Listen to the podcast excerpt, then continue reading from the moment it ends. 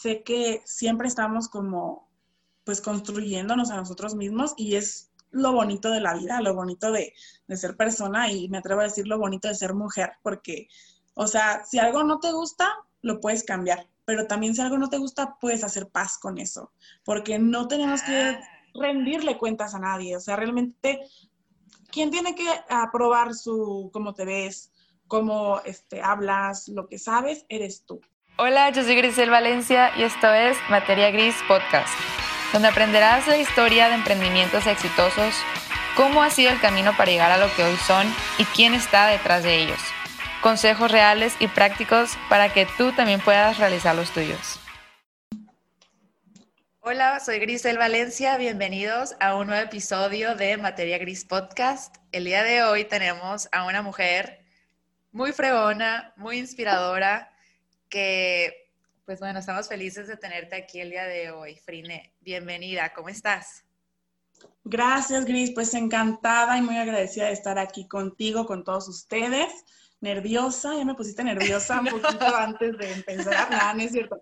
No, emocionada de poder estar pues compartiendo este espacio con, con todos ustedes y conocernos un poquito más, ¿no? Perfecto, igualmente, estamos en el mismo canal. Frine, a ver, estuve viendo sobre ti y has hecho muchas cosas. Sé que eres chef, eres sommelier, tienes tus restaurantes, este, coaching, desarrollo, feminismo, muchas cosas que todo este tema quisiera como irlos abordando poco a poco. Quisiera saber de dónde viene todo esto, cómo eras tú de pequeña, cómo eras tú de niña, cómo recuerdas tu infancia. Muy bien, desde el principio. Pues fíjate que yo siempre he sido súper movida desde chiquita. Crecí en una familia pues muy movida, muy trabajadora. eh, siempre hemos sido comerciantes y pues crecí con ese ejemplo, ¿no? Con ese ejemplo eh, teníamos una dulcería y yo adentro de la dulcería sacaba mi mesita, como el que vender dulces, Sí. y me encantaba. O sea, realmente yo veía el trabajo como algo divertido, como algo que pues era parte de la vida, pero que no lo era todo y que no tenía por qué ser agobiante o estresante. Siempre que sí crecí, perdón, con esa, eh, pues con esa visión también de tener como mi propio negocio. No sé eh, si también a raíz de todo esto, pero en realidad nunca tuve como la visión de, ah, es que me gustaría trabajar, no sé. Y en, en en esa dulcería, en esa dulcería, ¿tú hacías algo? ¿Cuál? Pues o atendía, eras muy realmente pequeña. sí. Sí, aunque yo estaba súper chiquita desde los, no sé, siete, ocho años, yo estaba atendiendo a los clientes por mero gusto, ¿no? Claro que iba a la escuela como, como cualquier niña, pero al finalizar era como directo ahí, ahí hacía mis tareas que me dejaban en la escuela y atendía, me gusta mucho el contacto con la gente, yo creo que también desde ahí viene, Sí, el claro. poderlos atender, el poder estar este, al pendiente de sus necesidades, de que te digan, ay, muchas gracias, o sea, todo eso me encanta, me llena mucho. Y en ese emprendimiento estaba toda tu familia, o sea, tienes hermanos, tus papás. Yo soy hija única, Wow, de veras. sí, sí, soy hija única, eh, pero toda mi familia eh, básicamente son comerciantes. En algún momento fueron dulcerías, ahorita nos volvimos restauranteros, este, pues de todo, ¿no? Así que lo que haya que vender, por ahí lo, lo podíamos este, nosotros comercializar y pues es algo también muy, muy bonito porque me gusta, me gusta y pues del ejemplo, como te digo, creo que nació ese, ese amor y ese interés como de seguir, a lo mejor no con la misma, con el mismo lineamiento, perdón, pero ya buscar como algo propio a través de esos aprendizajes. Dime algo, ¿qué diferencia o cómo ha marcado tu vida ser hija única? Pues mira, al Porque sí principio es algo como especial, lo peor. siento. Digo, siento, a ver, platícame. Al principio no, o sea, como que no me gustaba mucho, decía, bueno, es que, que era un hermano mayor, ¿no? Pero pues, ¿cómo le hacía?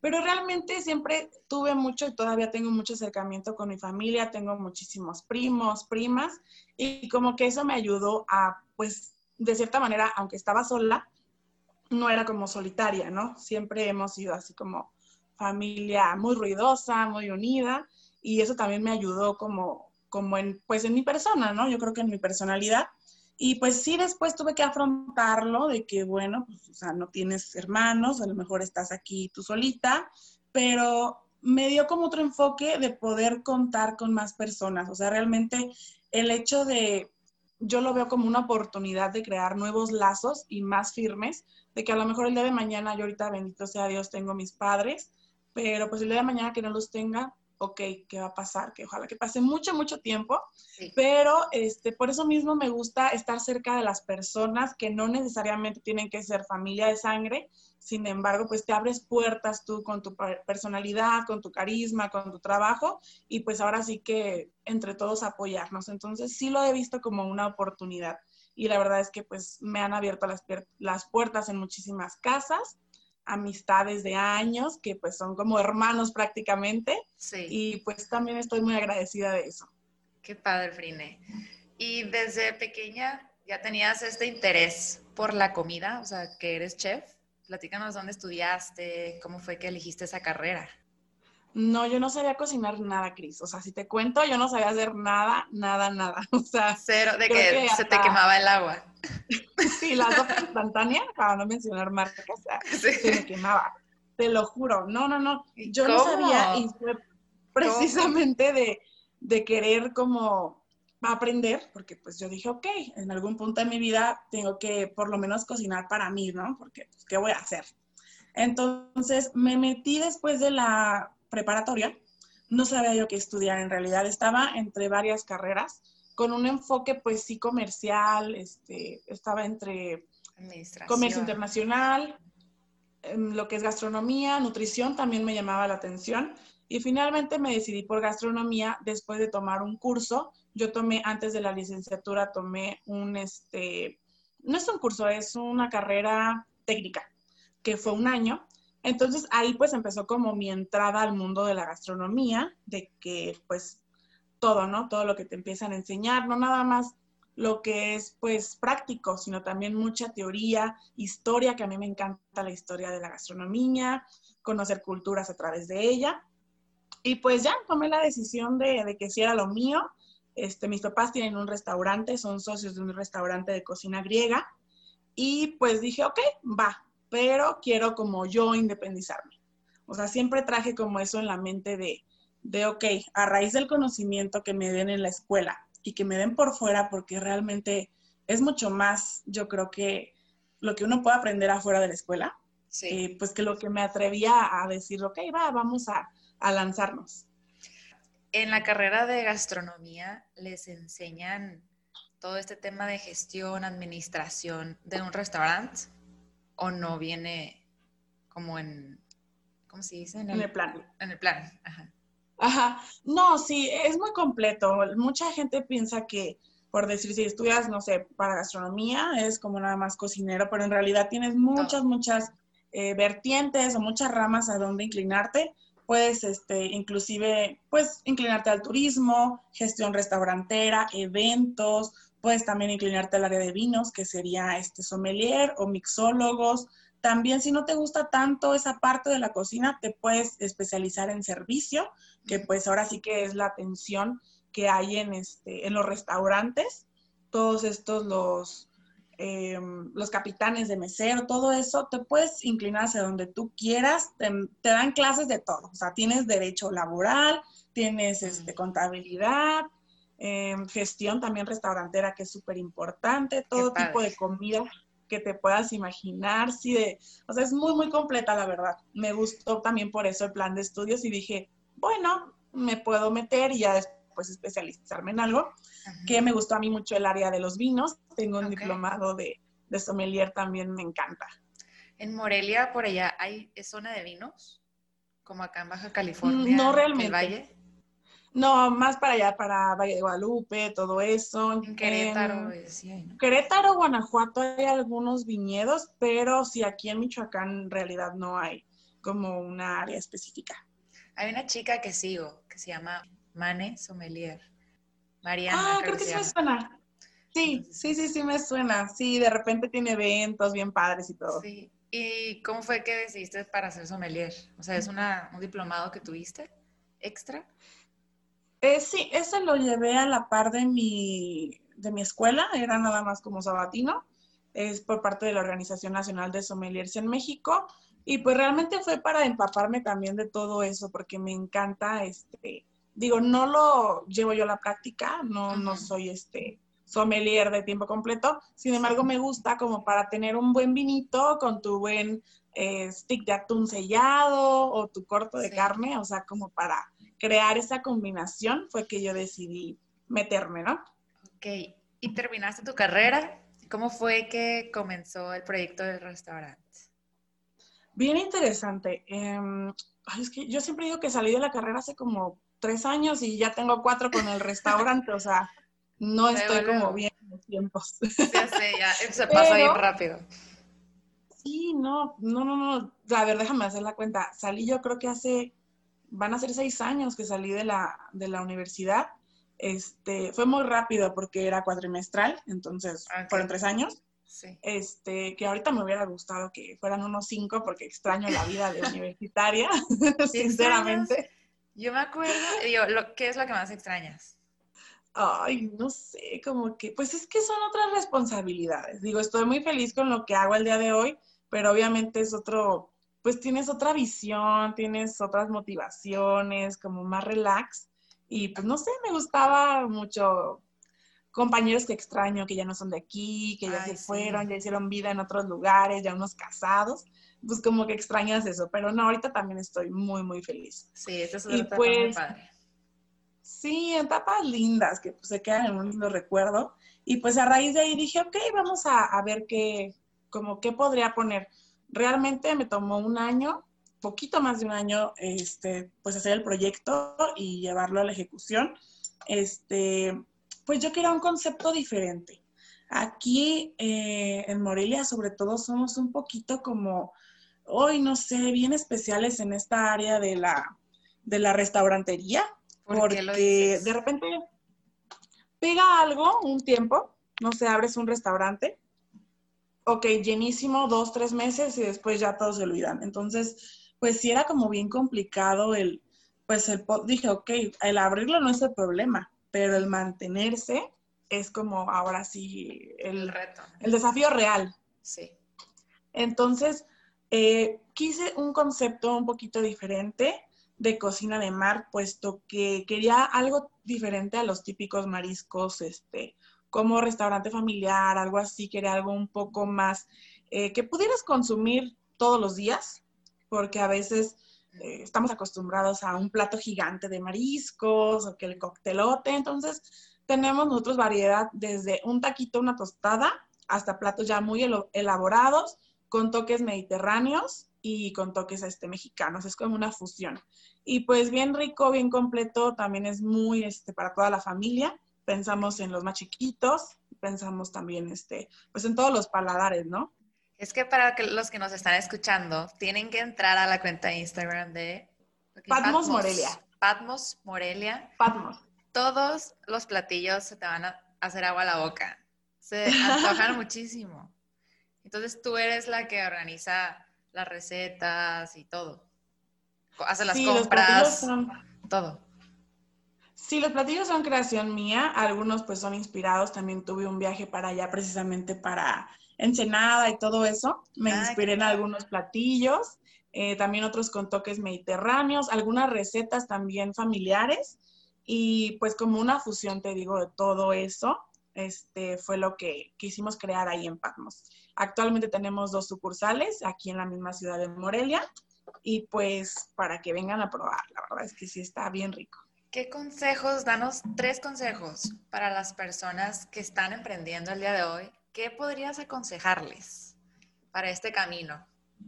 Bueno, pues ahorita estamos como en una época bien difícil, digo, es imposible este, evitar como la pandemia, ¿no? O sea, como que aunque no queramos que sea un tema, es un tema. Y pues ahorita sí he visto, me da mucha alegría que he visto mucha gente que a raíz de esto, pues empezó así a vender como lo que sabe hacer o lo que le gusta eh, a través de redes sociales, que es pues el medio. Y pues eso yo creo que el primer tip sería eh, creer en ti mismo. O sea, creer en ti mismo, creen que lo que estás haciendo, eh, pues esa idea de negocio, de branding, pues puede, puede funcionar. Ahora sí que hay un dicho que dice, tú ya tienes el no. O sea, ahora ve por el sí. Entonces, si tu instinto creador te da para pensar en la creación, digo, valga la redundancia, de alguna marca, de algún branding, pues desarrollalo y pues cree que tienes el potencial, ¿no? Entonces será como el tip número uno que a lo mejor es bien cliché, pero es así de sencillo.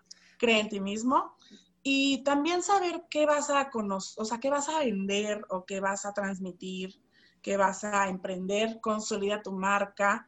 Obviamente ahí está pues muy difícil porque a lo mejor no la vas a pegar a la primera, pero en base a lo que tú creas de concepto, tenlo bien definido. O sea, creo que es algo muy, muy importante porque a veces nos perdemos entre que quieras hacer un montón de cosas y ya no sabemos ni, ni a qué le estamos como tirando, ¿no?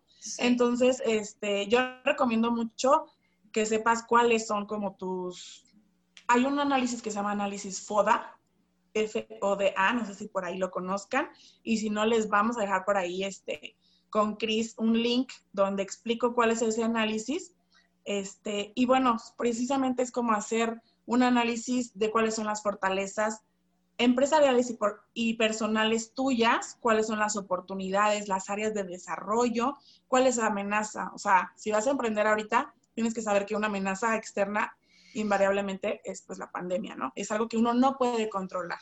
Sin embargo, si quiero emprender algo, pues no sé, voy a ver una fortaleza, ah, bueno, lo sé hacer, tengo el medio, tengo quien me apoye, o sea, todo ese tipo de cosas es bien importante y pues yo creo que esos serían como los tips. Y no, ya ni sé cuántos dije, pero voy a decir uno más. Falta uno, falta uno. Así dije dos, ¿no? A ver, primero dije, cree en, ti, mismo. y conoce tu marca.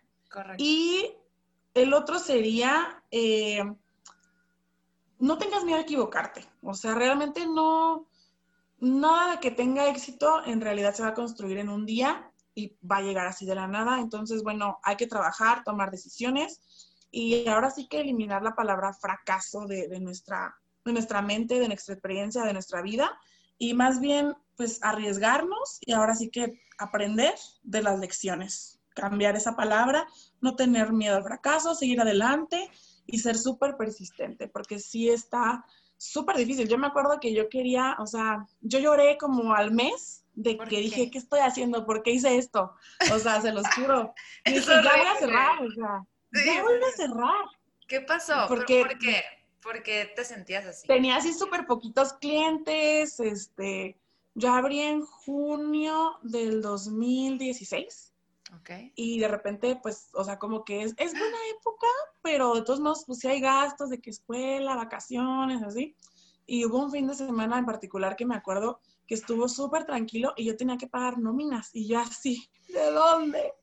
Y este, problemas luego pues ahí de eh, relaciones humanas, pues tú sabes, ¿no? Tenemos que estar ahí en contacto con mucha gente, colaboradores, proveedores y yo así como de que no podía más y yo dije, no, ¿qué hice? O sea, ya, cierro. Pero obviamente es como un impulso que te que piensas en el momento y ya después tú reflexionas y dices, bueno, o sea, con todo le, sigues. Imagínate que hubiera cerrado. No. Por un arranque, no, por un impulso. Exactamente. escuché, bueno, antes de que yo emprendiera, también de hecho fue en junio de 2016. Ah, sí. que veía videos sobre emprendimiento y había uno que me encantó que decía, antes de emprender, ve este video porque es muy importante saber controlar tus emociones porque las personas que emprenden, o sea, las emociones tienen mucho que ver, ¿no? Hay que conocerlas y usarlas a favor. Y el video estaba muy bueno, es de Jürgen Klarik. Es igual por ah, les, voy a compartir el link para que lo vean, porque está muy bueno. Y decía, hay que aprender a, a ponerle nombre a la emoción y no solo ver el lado negativo, pero ver el lado positivo. Ya, o sea, por ejemplo, que tienes miedo de algo, una situación, entonces, no, que no te frene, al contrario, que sea una inspiración para salir adelante, ¿no? Y así, y así menciona varias. Entonces, no manches, qué bueno que yo lo vi también antes porque pues, me ha ayudado muchísimo a, a, conocerme y a, pues así como no, no ser impulsiva ni nada, pero sí me, sí me llegó a pasar esos momentos claves de que dices, ya, ya voy a tirar la toalla. Pero al día siguiente es como que ya, ¿no? Ya se pasa ¿A ti qué, cómo fue que cambiaste el chip de esa situación? Claro, ¿no? Y es que tienes toda la razón. O sea, realmente uno, y es bien bonito porque yo creo que a raíz de tu emprendimiento te conoces a ti mismo también. O sea, no nada más vas creando. ¿Cómo te has, qué tanto te has conocido? O sea, o algo en ti que no conocías a raíz de tu emprendimiento. Pues yo creo que precisamente esto de lo que hablabas de, pues de no tirar la toalla, o sea, realmente yo, eh, pues no sabía qué tan fuerte podía ser para alguna situación hasta que pues era como la única opción, ¿no? O sea, realmente yo dije, ok, es mi única opción seguir y ser fuerte y perseverar. Y este, pues obviamente a través de todas las altas y bajas que pasen en el proceso, pues tienes que tener también esa mente bien claro. Y yo creo que algo bien importante es cambiar al chip de por qué estoy haciendo esto. Si tú tienes un por qué, que también creo que por ahí varios coaches este, te hablan de esto, de tu por qué o tu para qué, eh, sí es cierto, sí es cierto que si tú tienes un objetivo bien definido de por qué estoy haciendo esto, para qué, eh, te va, qué te mueve a hacer esto tan grande, pues son esas preguntas como claves para poder seguir, ¿no? Porque es ahí donde dices, no, no me rindo, no me rindo, aunque pandemia, no me rindo, aunque hoy vendí, o sea, hubo un día, no fue ese año, creo que fue como dos años después, no recuerdo, pero en la otra sucursal que ese día fue así el día más triste de todos mis días, porque vendí 74 pesos, así, 74 pesos, y fue así de que, ¿qué? O sea, ¿qué está pasando? Estoy hablando de, no sé, 2017, 2018. Ahora va a ser tu número de la suerte. 74.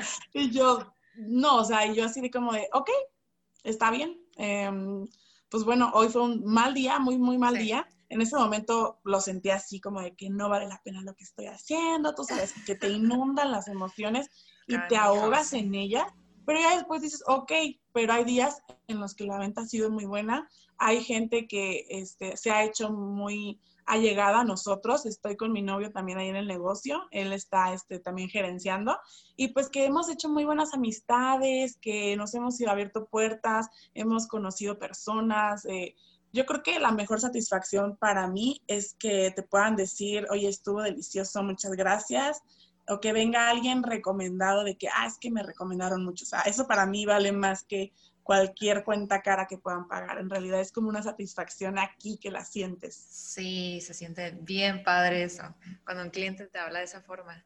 Ahorita que mencionas que, tu, pareja está o sea, en el mismo emprendimiento contigo, quisiera que nos platicaras cómo es esa experiencia, ¿no? Para los que se animan o están así pensándola también en emprender en pareja o, algún proyecto.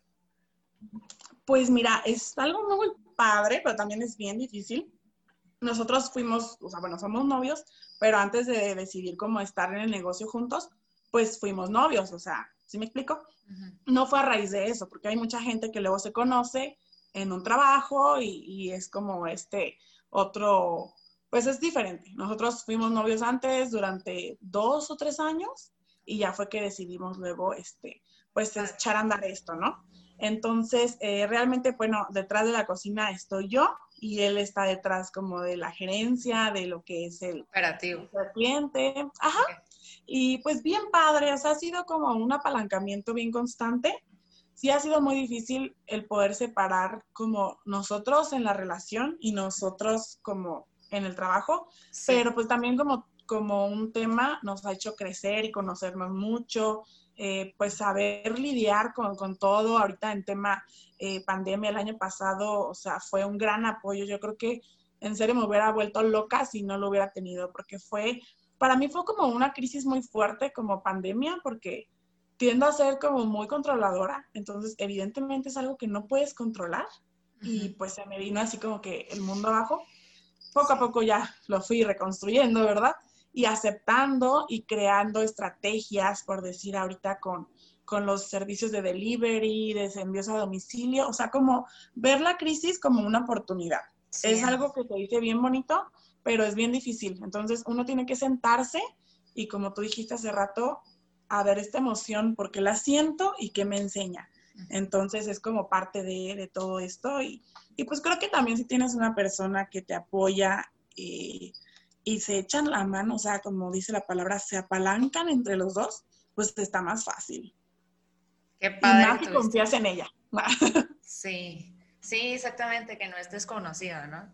Sí, claro, una amistad, tu familia. Es bien lindo. Yo veo que las empresas familiares también son las que tienden a crecer más.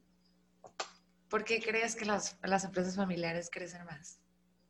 Pues yo creo que es precisamente como esa unión, como también siento que también son de las que más se pelean, ¿eh? Pero al mismo tiempo tienen esa comunión, ese objetivo en común de bienestar, o sea, realmente yo quiero tu bienestar personal y laboral, entonces, pues voy a hacer todo porque si tú ganas, yo gano. Entonces, es como esa, ese nivel de conciencia de, de, pues, un bienestar común, ¿no? Porque a veces sí es, es feito luego ya cuando nada más vemos por el bienestar de, pues nada más de uno, no tomas en cuenta los colaboradores o los clientes, pues creo que ese no es el objetivo de ningún tipo de emprendimiento.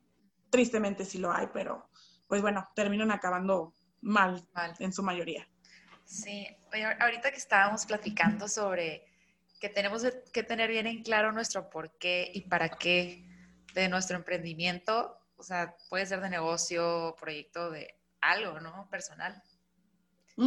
Estaba pensando en que, o sea, es muy inteligente eso que me estás diciendo, pero aparte, sé que también eres coach de desarrollo personal. Platícanos cómo fue que llegaste a eso. Sí, bueno, tampoco lo llevo, este, o sea, no es como que de cursos o algo así. Realmente hice un diplomado también, este, fue, yo lo tomé precisamente como para antes de abrir mi negocio.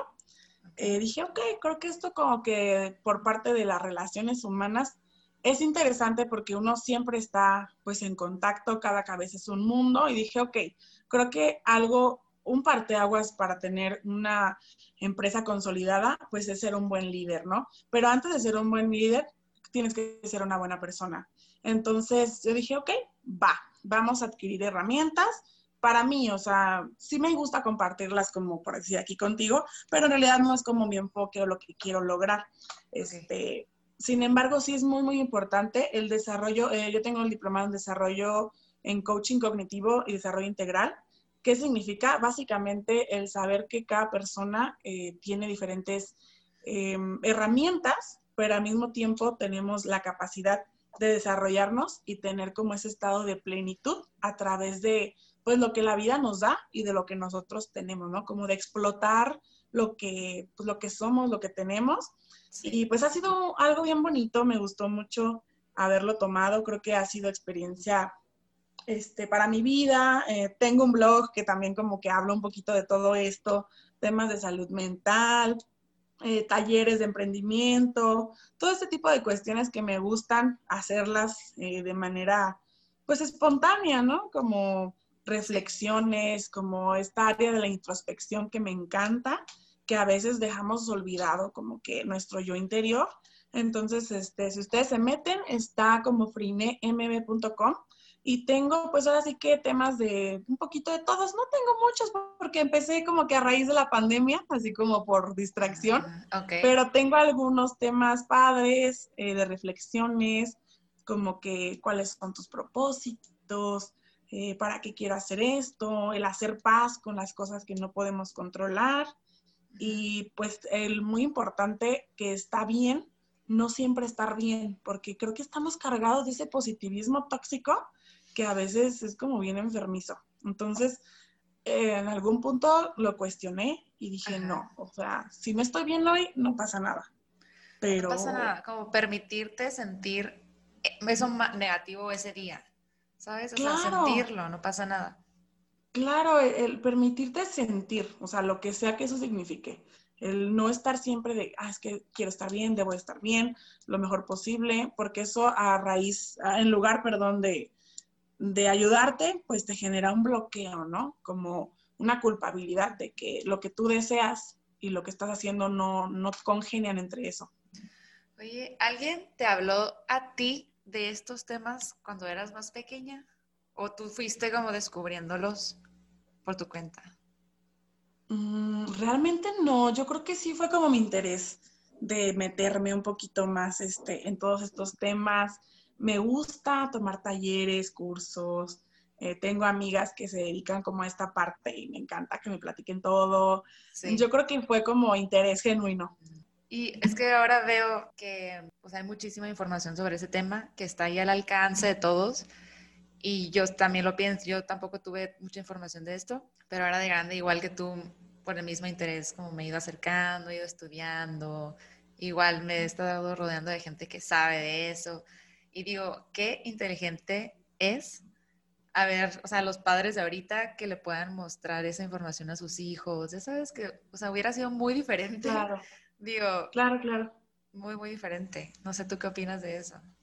Sí, bueno, es que realmente también ahorita tenemos como un acceso pues más inmediato, ¿no? A lo mejor antes, digo, pues ahorita con un solo clic entras a todo una enciclopedia virtual y antes era un poquito más difícil pero también yo creo que era como mucho tabú, ¿eh? ¿no? O sea, mucho tabú de que eh, todos estos temas, eh, sobre todo, pues aquí en México también por la cultura, me atrevo a decir, era como, mm, ok, eso como que no se habla.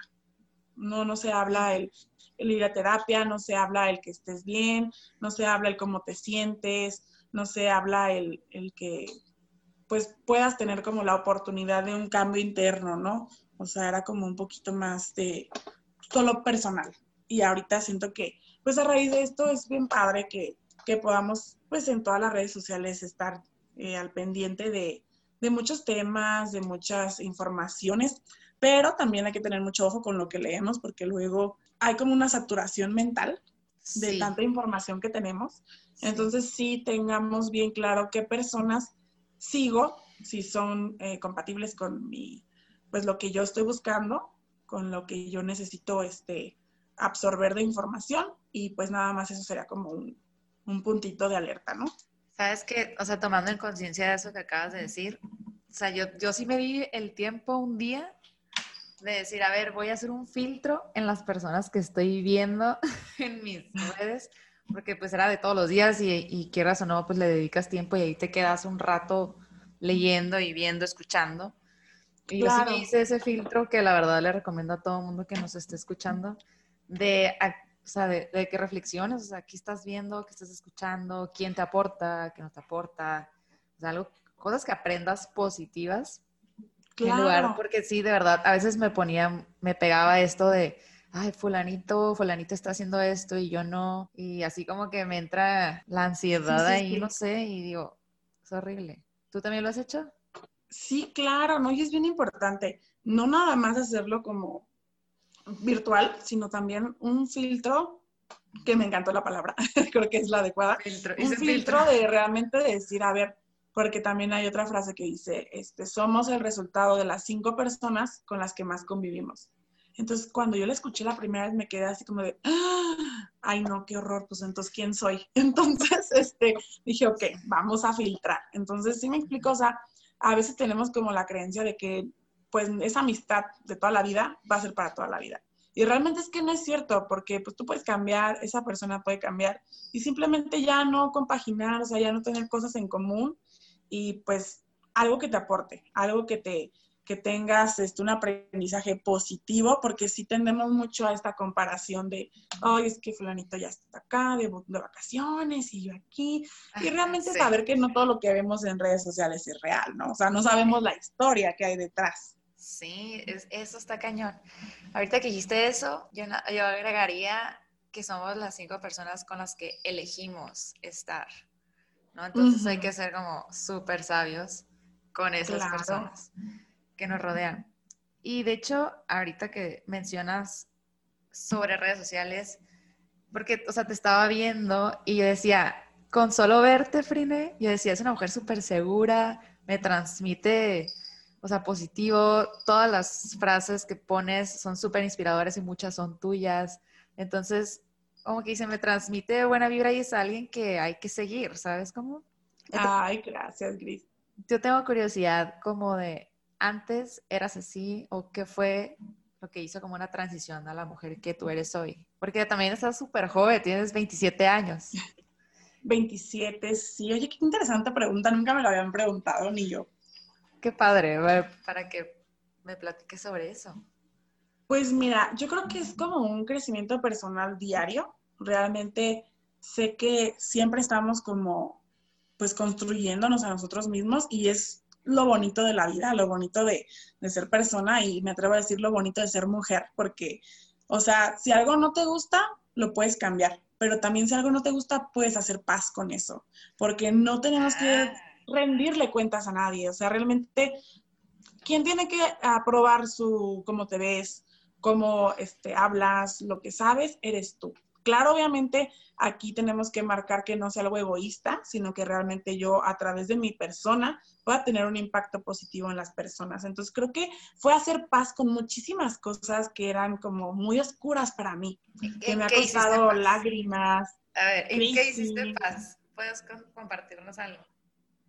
¿En qué hiciste Claro, bueno, pues yo tengo realmente ya casi tres años en terapia personal, o sea, con eh, psicológica, eh, también te digo, me gusta tomar cursos, esto de los filtros de las personas que sigo, el conocerme a mí misma como a raíz de esta introspección, de saber qué me gusta o por qué hago algo, porque a veces nada más hacemos cosas como porque nos enseñaron. Entonces, como el cuestionarme, yo creo que sería como el cuestionarme qué me está, eh, qué me está, para qué me está sirviendo algo que hago o dejo de hacer y pues creo que sí me ha costado bastante, eh, pues te digo, bastante sudor, bastantes lágrimas, pero al final de cuentas sí digo, ok, estoy a gusto con quien soy el día de hoy y pues eso vale mucho más que nada, ¿no? Yo creo que eh, el dejar de necesitar la aprobación de los demás sería como lo que me trajo pues esa paz, ¿no? Como esa paz de decir, no, o sea, no va por ahí. ¿Sí o no? Es una gran liberación el que te empiece a cacahuate, que lo que digan de Claro, claro, pero porque tienes esa conciencia de que estás haciendo las cosas bien, o sea, tampoco es como esta, como este ego diciendo, ay, no me importa lo que me digan, o sea, no, no, no, no lo haces con esa conciencia superficial o este, no sé qué palabra utilizar, pero no lo haces para mal, lo haces para bien, porque sabes que tú estás conforme y que estás haciendo lo mejor posible, que eres suficiente, ¿no? Aunque a lo mejor el día de hoy tu mayor logro haya sido, este, no sé, salir a tiempo de casa, ok, apláudete por eso. Porque a veces yo decía, ay, mucha gente me decía, ay, es que eres súper exitosa, hay tus restaurantes y así. Y, y yo como que no lo veía, ¿sabes? Y como que fue cuando hice conciencia de eso que dije, ay, qué triste que toda la gente me diga, o bueno, no toda la gente, pero gran parte de la gente, como que me diga eso y al mismo tiempo yo, me dio mucha tristeza un día que vi un, un, comentario, una foto que yo subí, de que, ay, wow, eres súper exitosa, este, no sé, shalala, y yo no lo sentí así. Y entonces dije, ah, ¿por qué no lo siento así? O sea, lo que me están diciendo es real, pero en mí yo no lo veo. Entonces fue cuando decidí hacer un cambio para pues tener esa, pues ese, ese nivel de autoconfianza, ese nivel, ese sentimiento de, de pues que soy suficiente, porque yo sé que el éxito no es ni mis restaurantes, no es ni mi este, diplomados que pueda tener, simplemente el éxito es poder ser yo, o sea, plenamente yo y estar feliz con eso, ¿no? Y bueno, si a esto le agregas el poder ayudar a alguien, yo siempre me ha gustado como el estar este, apoyando organizaciones, este, o simplemente el hecho de hablar contigo ahorita, eso me encanta. O sea, que una persona yo le haya podido hacer su día mejor, me hace así la persona más feliz del mundo. Vi que estuviste en una actividad o algo así con unas mujeres que no, no sé la palabra, pero no sé si estaban como en un reclusorio o algo así, y les hicieron una actividad de cocina. Ah, este, sí, bueno, estábamos en un, es un refugio. Hace ah, poquito, hace, en septiembre del año pasado tuve la oportunidad de estar compartiendo con unas este, mujeres que fueron violentadas. Es un refugio, obviamente por seguridad y eso, pues no puedo dar datos de ubicación ah. Pero me invitaron como para dar un taller de cocina, como parte un poquito terapéutica, ¿no? Y al principio yo iba como con mucha, pues mucho entusiasmo de que, oye, pues qué lindo el poder compartir, porque yo creo que la cocina o lo que a ti te guste, ¿a ti qué te gusta hacer? A mí. Dibujar, bailar. Pintar, leer, correr. Pintar, leer, correr. O sea, es como una terapia. Terapias, sí. Es como una terapia ocupacional. Entonces me invitan como para esto, como, como una terapia ocupacional, este, porque son muy casos muy, muy fuertes de mujeres, están ahí con su familia, este, con sus hijos, y pues como que de distraerlas de tanto caos, de tanto dolor, y me gustó mucho. Al principio iba como con mucha incertidumbre, no sabía lo que me iba a encontrar, pero después las conocí y dije, ok, o sea, me gusta, me gusta compartir a través de lo que hago y de lo que sé hacer, ¿no?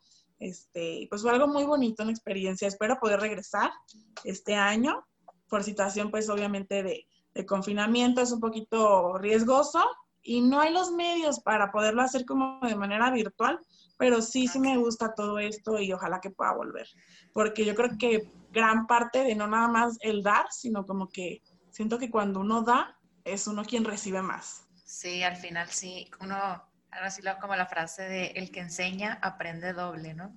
Y ahí te das cuenta, y ahí te das cuenta de que todos tenemos situaciones más fuertes, unas que no son tan fuertes, buenas, malas, pero todos podemos como compartir algo en común, un momento en común y aprender unos de otros y como disfrutar, ¿no? Un momento padrísimo juntos, a pesar de tantas diferencias.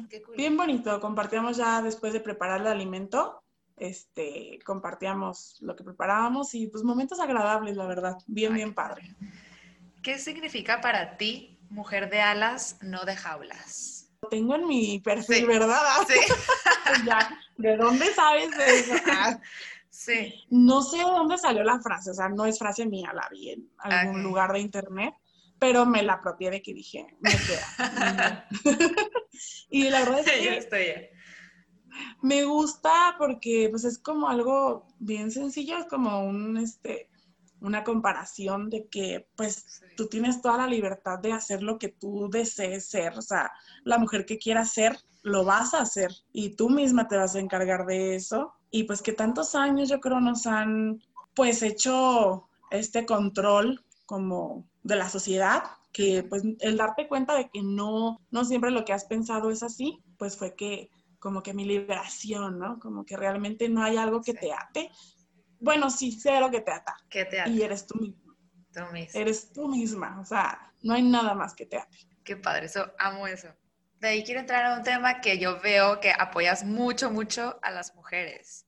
O sea, te gusta mucho claro, sí, sí, sí. ese lado. Y yo te quiero preguntar si hay algún ejemplo en tu vida de alguna mujer que te haya marcado.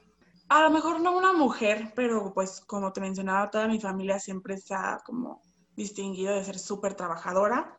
Y yo creo que el ver a cada una de mis tías, ver a mi mamá, en este caso mis primas, como bien independientes y bien seguras de lo que han querido hacer, pues este, me ha ayudado como a tener esa visión. También por otro lado, no muchas veces es así, en algunos casos como que dices, yo no quiero repetir este esquema familiar y pues patrones. sacas como patrones, ¿no? O sea, como que quiero no seguir este patrón, que a veces no nos damos cuentas hasta que ya estamos haciéndolo nosotros también.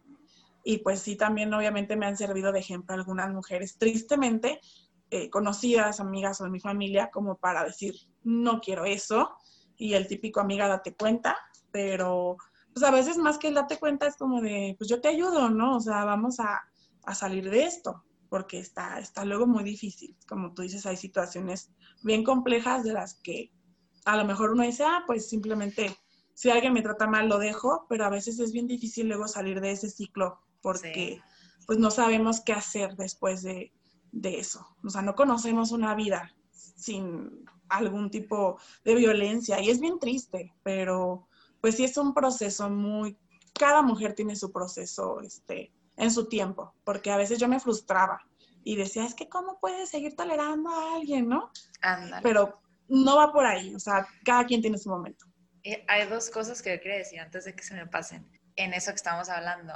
Y la primera es que venimos a este mundo a ser felices. O sea, nuestra programación viene de que seas feliz.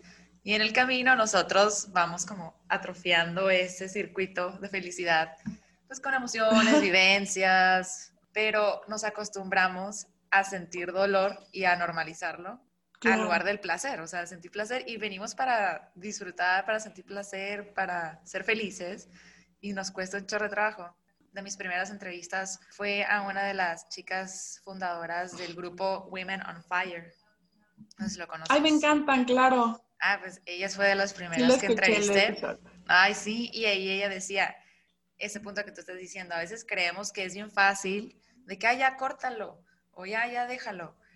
Y a las mujeres de verdad sienten un miedo tan fuerte que no es fácil. Y ahí como que hice conciencia en ese punto de que, bueno, o sea, para todos no nos es tan fácil como, ay, sí, adiós, bye.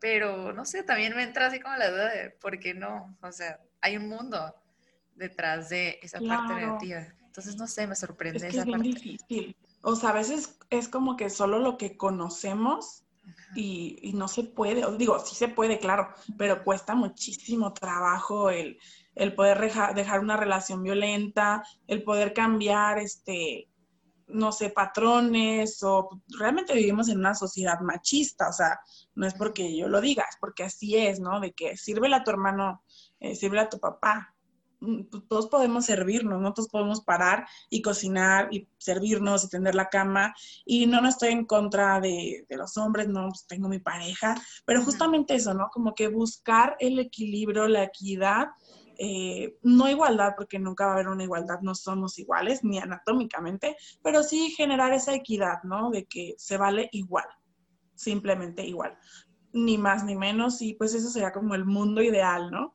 Y este, pues creo que cada mujer tiene como su proceso de deconstrucción, pero ha sido bien padre también entrar como a ese mundo del feminismo. Ya te vi, eres super líder, ¿no? sí, se me hace muy padre. Sí, me encanta. Sí, no, no tengo mucho tiempo en esto, sinceramente, este, fue a raíz del año pasado, que mi primera marcha literalmente fue el 8 de marzo pasado, que fue histórica, ¿no? O sea, fue un movimiento histórico y pues me empecé a informar. Sí, este, me gusta, libros, también talleres, escritura, todo eso está bien padre. Yo creo que hay muchísimos aprendizajes que a veces pues no los, pues no los consideramos siquiera, ¿no? Ya, de hecho ya viene otra vez el 8 de marzo, ya pronto. Y ya, sí, yo ya no sé si vamos a marchar o no por el COVID. Exactamente, de hecho, estaba hablando con, con, estas chicas de este equipo y ya, o sea, ya están planeándolo y digo, wow, qué padre que ustedes van a organizar, ya sabes, de que a convocar a todo el mundo y estaban de que es que no sabemos cómo va a estar la cosa por, por este tema. sí, por ahí vi un, meme, vi un meme que decía, todos planeando qué van a hacer el 14 de febrero y yo nomás viendo a ver si voy a marchar el 8 de marzo. Orgullosamente. estoy bien nerviosa. Ay, qué cool, pues ya veremos qué, pasa, ¿no? Ay, pues Frine, muchísimas pues. gracias. Te voy a hacer unas de las preguntas que les hago a mis invitados para ir como claro que sí. cerrando esa entrevista. ¿Qué es el éxito para ti y cómo lo mides? El éxito es el estar bien con quien eres y lo que tienes el día de hoy. O sea, saber que eres suficiente y que estás siendo la, mejor versión de ti mismo cada día. Creo que eres tú mismo, o sea, es quien te has, eh, cómo te has forjado y no poner el éxito en, en algo material porque se puede ir. ¿Qué es para ti el fracaso? Para mí sería no querer aceptar mis errores. Repetir un patrón y darme cuenta de que está mal, pero seguirlo haciendo. Me encantó. O algo mal. O sea, como estar consciente de que algo está mal, pero no querer salir de ahí. Como seguir en ese ciclo, ¿no? Ay, buenísimo. Ajá. ¿Cómo te dedicas? ¿Cómo te dedicas tiempo para ti? Mm, me gustan mucho mis rutinas de mañana.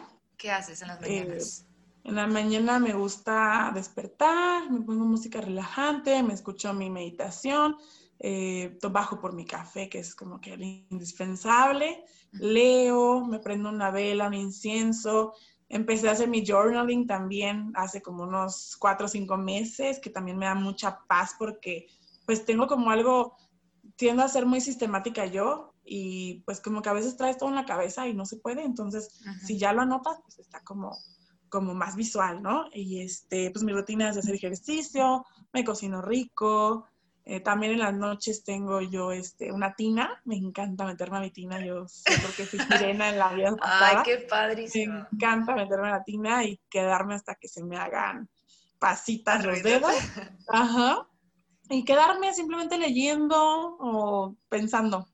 me gusta mucho. Me imaginaba que también parte de tu tiempo así propio es tu blog, ¿no?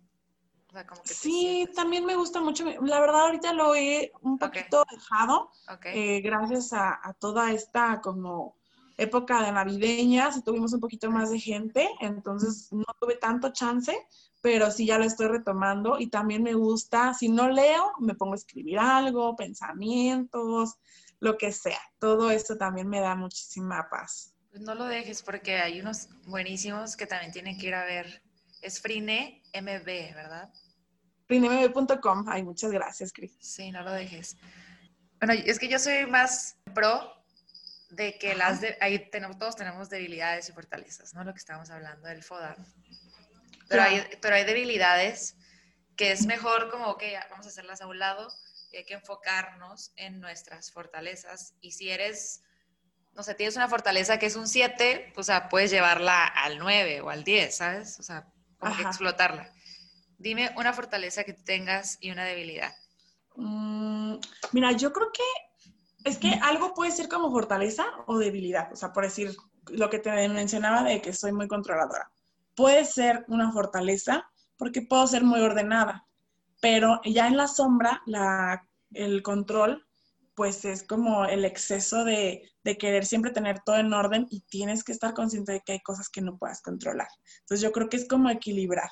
No sé si la pondré en fortaleza o en debilidad, porque es depende de cómo la uses, pero creo que em, aparte de eso, una fortaleza sería como que soy demasiado terca, o sea, demasiado que me aferro a algo, como mucha fuerza de voluntad y creo que eso también me ha abierto muchísimas puertas, ¿no? Entonces, este, sí será como una fortaleza y la debilidad sería como por otra parte, sería el ser demasiado voluble, el que cuando pueda yo tener este algún episodio pues negativo, algún tipo de crisis, que me venga abajo y tarde tiempito en, pues en otra vez como renacer, todo esto. A mí también me pasa eso. Ah, sí, ¿verdad? Sí, o sea, me cuesta como volver a despegar. O sea, sé que voy a estar bien, voy a estar bien, me ayudo, busco ayuda.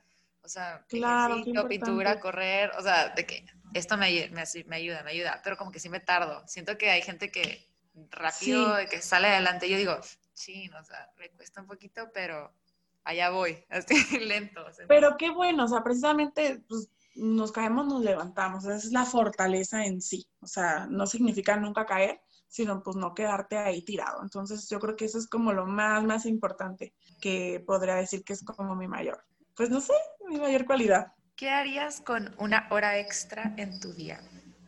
Ah, no sé qué interesante. A ver, ¿qué harías? ¿Qué haría con una hora extra en mi día? pues la aprovecharía para, como más en mí, estar como programando mis actividades del día o mi ejercicio. A veces tengo, la verdad, un desorden en mi cuarto. Creo que sería muy útil utilizarlo para, para tener mi espacio personal impecable siempre. Todos pueden emprender. ¿Qué hiciste tú que otros no hacen? Creo que todo es cuestión de arriesgarse arriesgarse a, dar el primer paso, sería eso, y pues seguir adelante, ¿no? Saber que tienes, que va a haber días difíciles, pero pues siempre estar como reinventándose, siempre explorar nuevas ofertas, nuevos mercados y sobre todo ver siempre la palabra oportunidad en lugar de, de crisis o fracaso, ¿no? Será como, como la idea de lo que a veces me da mucha tristeza que en muchos lugares bueno, yo hablando de lo que yo sé, de comida se abren, pero ya los tres, cuatro meses los ves cerrados. O sea, como que no podemos, para que tú financieramente sepas si algo va a ser este redituable o no, tienes que esperarte mínimo un año. Y a veces va a tocar desembolsar, pues, pues de tu bolsa personal o de donde no hay, pero pues es muy triste que a veces no se pueda solventar por falta de, pues de paciencia, ¿no? Sí, sí hay que estar bien. Tampoco les voy a decir que todo es bien bonito y color de rosa, es bien difícil, pero si vamos a tener un proyecto ya de hablar de algún tipo de emprendimiento, también tener un colchoncito. O sea, pedir ayuda. Yo creo que si pedimos ayuda con nuestros conocidos o podemos pedir algún tipo de préstamo como para invertirlo, ojo, no para gastarlo, sería pues muy bueno, porque a veces sí es bien triste, sobre todo yo me doy cuenta y ahorita más con toda esta situación, de que de 10 lugares yo creo que se cierran 6. Entonces, está cañoncísimo, pero siempre ver la oportunidad, o sea, siempre ver la oportunidad de, ok, no me pegó a lo mejor mi negocio de que vendo pulseritas. Ah, bueno, pues ahora este, voy a vender, no sé, ¿qué está en tendencia? Jabones artesanales, ok, me explica, o sea, cosas así como que luego, luego darle la vuelta a la tortilla. Y ahorita estoy en ese punto, ¿eh? como que digo, tengo mi emprendimiento, no me está yendo muy bien y digo, a ver, tengo que buscar otra opción. O sea, tengo que buscar hacer algo más, saber qué está pasando, qué se necesita para que sea buena. Ya sabes, explotar talentos, que, mi talento de que, qué puedo hacer y cómo evolucionarlo o reinventarlo de alguna forma. es esa, o sea, es reinventarte, reinventarte. Siempre cualquier industria va a ser reinventarte, perdón, o ahora sí que quedarte atrás, porque pues ahora sí que las tendencias no perdonan y pues siempre es bueno utilizarlas a nuestro favor. El mejor consejo que te han dado. Pues yo creo que es algo bien sencillo, pero me lo dio mi abuelito como unos tres días antes de que él falleciera, hace seis años o más, y me dijo, vive tu vida, pero vívela bien, eh, sin excesos, sin pretensiones. Y fue así de la nada, me acuerdo que estábamos en su cuarto y estábamos viendo la tele y solamente volteó y me dijo. Y como que se me quedó, me quedó muy grabado, ¿no? O sea, vive tu vida. Es algo tan sencillo, pero que se nos olvida que pues a veces como que sí me da miedo y digo, no quiero voltear 30 años después y decirme perdí de qué. Entonces es algo con lo que lucho día a día para en este, instante, en este instante disfrutar mi cafecito, en este instante disfrutar mi charla contigo, como enfocarte en el aquí y en el ahora. El peor consejo que te han dado. Órale. ¿Cuál ha sido? que me han dado. Ay, no sé. Mi mente decidió bloquearlos. ah, ya sé. No existen. Así que no los escuché. No, de repente sí, pues que escuchas como comentarios que tú dices, ay, este, pues no, no sé por decir también, como ya de familiares o gente ya más grande que luego como que trae otra onda y como que dices, ¿qué onda? Así de que, ay, no, es una jovencita, se ve mal, este, y saliendo la noche, no sé, cosas así, como a lo mejor no consejos, sino como comentarios y que tú te quedas así de que, ¿por qué? O sea, como cuestiones de esas, ¿no? Que a veces no estoy muy de acuerdo y pues simplemente me hago oídos sordos. Dime tres cosas que agradeces. Bueno, pues agradezco el haberme atrevido a pues emprender este negocio porque me he conocido a raíz de, él. Eh, he evolucionado como persona, agradezco pues el techo que tengo, la familia que tengo, la salud que tengo y pues agradezco estar contigo aquí ahorita. Frine, muchísimas gracias a ti por ese tiempo que me dedicaste al podcast. Gracias a las personas que nos están escuchando. Muchísimas gracias. De verdad, ha sido súper, súper enriquecedor esta plática contigo. Sí, bien linda, ¿no? Como una plática. Te digo que ya. Ya no hubo nervios después del minuto dos. Sí, eh, se pasan, se pasan. Y, luego te digo algo, algo bien curioso. Todos, todos de los invitados quieren siempre, me, preguntan de que, oye, pero mándame como las preguntas que me vas a hacer. Y les ah, digo, yo, ah. Todos, pero todos, literal, yo 15 entrevistas y todos, pero me da risa como que no sé qué responderles de que no se preocupen, o sea, no les voy a preguntar nada que no, que no, que no sepan. No, qué lindo, está bien padre porque es fluido, es natural, nada ensayado y de veras muchísimas gracias, Gris, este, bien bonito todo lo que estás haciendo. Eh, pues para seguir aportando un granito de arena, ¿no? Que, que aportemos algo positivo siempre es bien padre, entre tanto caos, entre tanta violencia, está bien padre, pues, este, esta idea del podcast y pues, no sé, muy agradecida nuevamente de estar con ustedes. Ah, sí, bien padre. Pues muchísimas gracias, gracias, gracias también a ti por escucharnos. Y pues bueno, no sé si quieres agregar algo más. No, pues no, muchísimas, igualmente agradecerles a todos por este, estar aquí, escucharnos. Si tienen alguna duda, pues les dejo mis redes sociales. Estoy como FrineMB en Instagram y mi blog es También confianza, o sea, me encanta platicar con ustedes, de repente por ahí me dejan DMs o cosas así, o en el blog también, pues cualquier lectura que ustedes quieran hacer, hay de todo, feminismo, emprendimiento, tengo hasta poquito poesía y pues súper padre. Ni nada, muchísimas gracias. Les daré el consejo también, el mejor que me han dado, es vivan su vida, vivanla bien y tratemos de estar siempre lo mejor posibles. Excelente, muchísimas gracias por escucharnos. Igual síguenos en Materia Gris Podcast y a mí como Gris Valencia. Muchísimas gracias. Nos vemos al siguiente episodio.